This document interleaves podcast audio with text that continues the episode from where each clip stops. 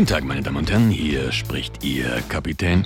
Herzlich willkommen zu Remove Before Flight, dein CEO-Podcast. Ich bin Peter Brandl und seit ja, 25 Jahren inzwischen halte ich Vorträge, gebe ich Seminare, schreibe ich Bücher und beschäftige mich damit, wie man Unternehmen dabei helfen kann, besser zu werden, wie man Unternehmen dabei helfen kann, die Challenges zu meistern, die sich einem in den Weg stellen, wie Führungskräfte daran arbeiten können, bessere Führungskräfte zu werden und wie man an sich schlicht und einfach erfolgreicher werden kann, was auch immer Erfolg für dich ist. Und jetzt zur ersten Folge. Der Titel dieser ersten Folge ist ja, eine falsche Entscheidung ist besser als keine Entscheidung. Und vielleicht denkst du jetzt sogar gerade zurück und sagst, oh ja, Uiuiui. Also bei dem Lebensweg von dem Brandl hat er wahrscheinlich ein paar falsche Entscheidungen getroffen. Und ich komme dann trotzdem mit diesem provokativen Titel, eine falsche Entscheidung ist besser als keine Entscheidung. Lass uns doch mal ein bisschen aufklamüsern, was ich damit meine. Vorneweg zum Einstieg muss ich aber mit einem ganz großen Mythos aufräumen. Also ich habe jetzt nicht vor, dir so was Banales zu sagen wie die fünf Tipps für bessere Entscheidungen, weil dafür sind wir alle schon zu alt, das brauchen wir nicht. Aber es gibt so ein paar Mythen. Diese Mythen fliegen uns regelmäßig um die Ohren und die glauben wir einfach über Entscheidungen, obwohl die gar nicht wahr sind. Und einer dieser Mythen, der hat was damit zu tun, wie viele Entscheidungen wir treffen am Tag. Du kannst dir ja sicher vorstellen, wenn ich einen Vortrag halte, werde ich ja anmoderiert. Und wenn ich dann einen Vortrag halte über das Thema Entscheidungen, dann werde ich wirklich regelmäßig anmoderiert, dass da jemand auf die Bühne geht und sagt, so, jetzt kommt der Herr Brandl, der erzählt uns was über Entscheidungen.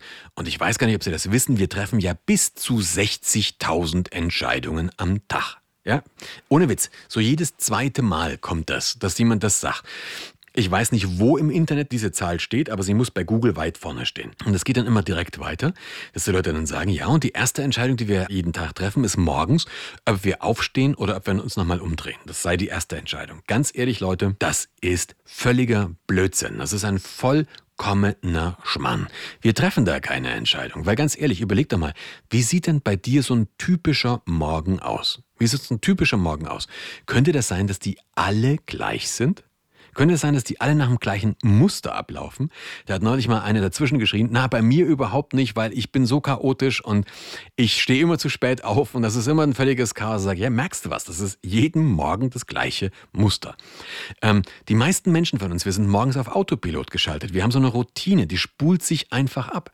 Und ganz ehrlich, ich bin heilfroh am Morgen, bevor ich den ersten Kaffee getrunken habe, bin ich heilfroh, dass ich so einen Autopiloten habe, dass ich so eine Routine habe, dass ich nicht drüber nachdenken muss, wie geht Anziehen zum Beispiel.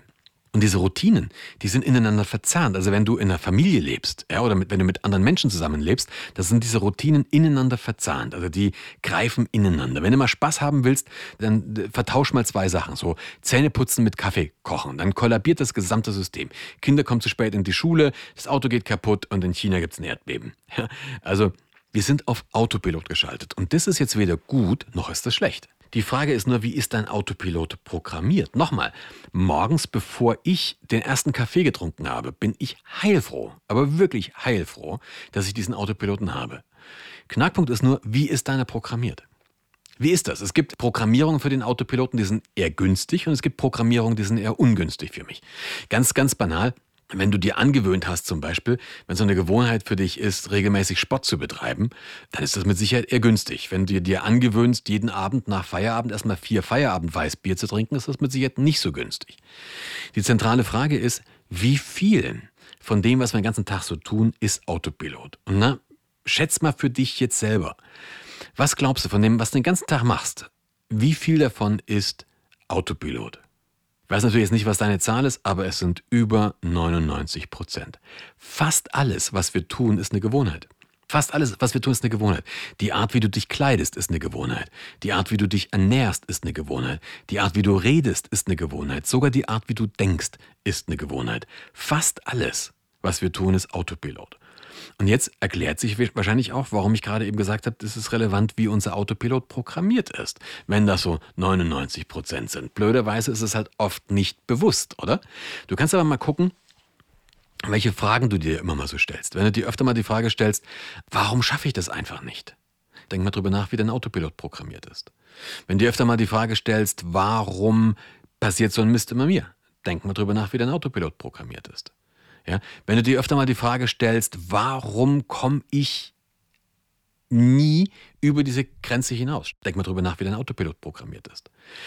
Wenn du dir die Frage immer mal stellst, warum habe ich nie Erfolg bei Bewerbungen, bei Frauen, bei Männern, bei was auch immer, denk mal drüber nach, wie dein Autopilot programmiert ist. 99 Prozent von allem, was wir tun, ist Autopilot. Und damit sind wir auch sofort bei der Konsequenz. Die Konsequenz ist doch, warum entscheiden wir so häufig nicht?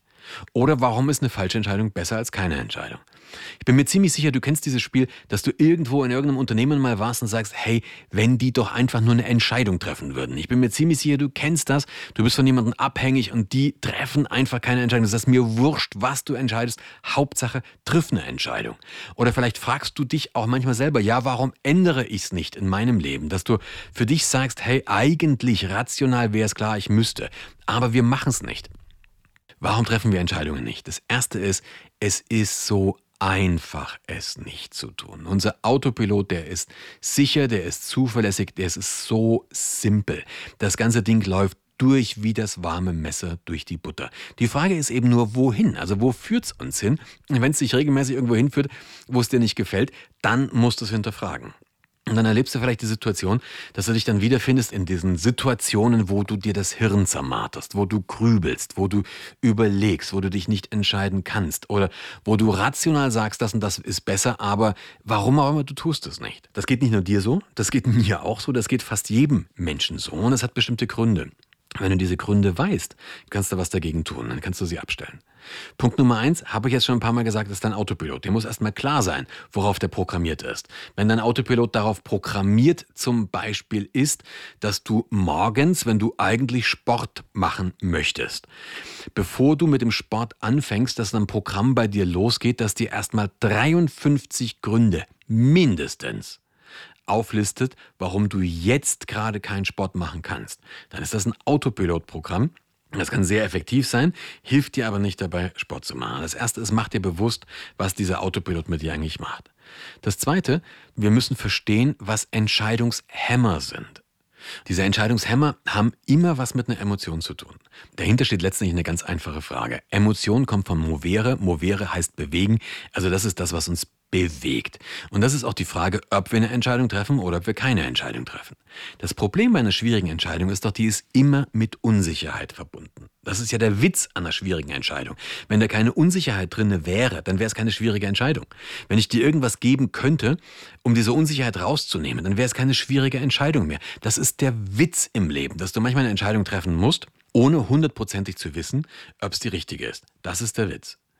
Und jetzt passiert was Blödes bei uns. Unser Unterbewusstsein spielt uns nämlich einen Streich. Und da komme ich zu diesen Emotionen. Wir sind massiv gesteuert durch Schmerz und durch Freude. Und das, was unser Unterbewusstsein tun möchte, es versucht natürlich alles zu vermeiden, was Schmerz ist oder was auch potenzieller Schmerz ist. Und jetzt kannst du dir die Situation vorstellen. Du sitzt irgendwie zwei Millionen Jahre vorher, also wir gehen einfach mal in der Evolution zwei Millionen Jahre zurück das ist natürlich für die Biologen unter euch alles nicht der richtige Zeitraum, aber ihr wisst, was ich meine.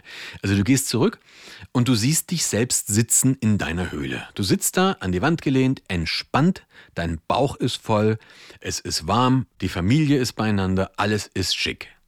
Jetzt könntest du natürlich rausgehen und neue Jagdgründe erobern oder, oder Wasser suchen oder weiß der Geier was. Aber sag mir mal einen Grund, warum du es tun solltest. Wenn du da rausgehst, begibst du dich in Gefahr. Das ist einfach so. In der Höhle bist du safe. Sobald du den Fuß vor die Tür machst, sind da Säbelzahntiger und andere eklige Viecher, die dich wahrscheinlich fressen wollen. Das heißt, in dem Moment, wenn es dir gut geht, wenn alles eigentlich passt, bleibst du hocken, wo du bist. Und du bleibst dann natürlich hocken, wenn du satt bist. Du bleibst aber auch hocken, wenn du fast satt bist. Du bleibst sogar noch hocken, wenn du anfängst, Hunger zu haben. Du bleibst sogar noch hocken, wenn du schon mehr Hunger hast. Du gehst dann los, wenn der Hunger groß genug wird, um diese Gefahr einfach zu übertünchen. Das ist jetzt alles ein bisschen archaisch und vielleicht ein plattes Beispiel, aber genau die Situation haben wir heute. Wenn du in der Situation, in der du jetzt bist, die könntest du verändern, das weißt du, aber du weißt nie, wo es dich hinführt. Das weißt du nicht. Deswegen ist das mit Unsicherheit gepaart. Und da kommt dieses alte Muster. Alles, was unsicher ist, birgt ein vermeintliches Risiko und deswegen haben wir eine Tendenz, das zu vermeiden. Also wir haben die Tendenz, uns eher mit dem unangenehmen Bekannten abzugeben, als das angenehme Unbekannte anzustreben. Klingt ein bisschen abstrakt, ist aber so. Also wir haben eine Tendenz, uns eher mit der Situation anzufreunden, auch wenn es uns nicht gefällt, als wirklich in so eine Unsicherheit reinzugehen. Das Zweite ist, warum wir keine Entscheidungen treffen, ist schlicht und einfach Bequemlichkeit. Wenn du was änderst, musst du natürlich was machen. Wenn du was änderst, musst du plötzlich aktiv werden. Da musst du Kalorien verbrauchen. Da musst du, da musst du wirklich was machen. Und da haben die meisten von uns, ich nehme mich da nicht aus, einfach regelmäßig keinen Bock darauf. Wir treffen eine Entscheidung, weil ich müsste jetzt plötzlich aus meiner Komfortzone raus. Die ist erstens unsicherste außerhalb und ich muss wirklich was machen. Ich muss wirklich aktiv werden. Am Ende hole ich mir Stress da rein, auf den ich unbewusst keine Lust habe. Also die Bequemlichkeit ist der zweite Hinderungsgrund. Und es gibt noch einen dritten, und das ist der massivste, der steht über allen. Es gibt zu wenig Leidensdruck. Jetzt machen wir nochmal dieses Ding zurück. In der Höhle, wenn du da sitzt und irgendwann ist das Feuer aus und es wird kalt, da entsteht der Leidensdruck. Wenn der Hunger so groß ist, dass du wirklich richtig Kohldampf hast, da hast du genügend Leidensdruck. Wir leben heute in einer Situation, in der wir nur ganz, ganz selten so einen starken Leidensdruck haben, dass uns das wirklich anschiebt, dass wir sagen, ich muss jetzt was ändern. Hast du wahrscheinlich schon mal erlebt. Also ich glaube, du warst irgendwann schon mal in so einer Situation, sind wir aber meistens nicht. Meistens ist es doch noch ganz bequem. Meistens sind wir in so einer passt schon Haltung. Also irgendwie ist es vielleicht nicht super, aber wir kommen damit ganz gut zurecht. Und aus dieser Basis heraus machen wir dann nichts. Eben, wie gesagt, weil es passt schon. Und jetzt schließt sich der Kreis zu unserer Überschrift. Eine falsche Entscheidung ist für dich besser als keine Entscheidung. Das klingt erstmal ein bisschen paradox, vor allen Dingen, wenn dir das ein Pilot sagt.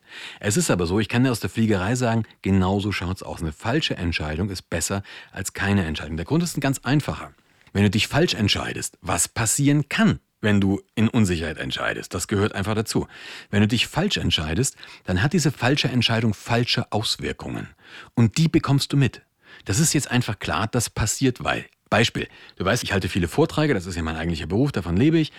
Und ich habe so einen kleinen Fable, Fetisch wäre jetzt übertrieben. Ich liebe Bienenstichkuchen kennst du, kannst du Bescheid finden, ist bei mir so. Jetzt kannst du dir vorstellen, dass öfters mal, wenn ich so einen Vortrag halte, dann bin ich in so einem Hotel, die haben so ein Kaffee- und Kuchenbuffet regelmäßig und stelle so 10 Meter Bienenstich vor. Wenn ich jetzt vor dem Vortrag vier Stücken Bienenstichkuchen esse, da habe ich echt Bock drauf, da habe ich richtig Lust drauf. Was wird denn dann wahrscheinlich passieren, wenn ich auf der Bühne stehe? Ja, richtig. Dann wird es mich, mich schier zerreißen. Und das hat jetzt aber nichts mit kosmischen Strahlen zu tun, sondern ich habe eine falsche Entscheidung getroffen und die hat falsche Auswirkungen. Es ist mir jetzt klar, das passiert jetzt nur weil. Also ich habe ein direktes Feedback.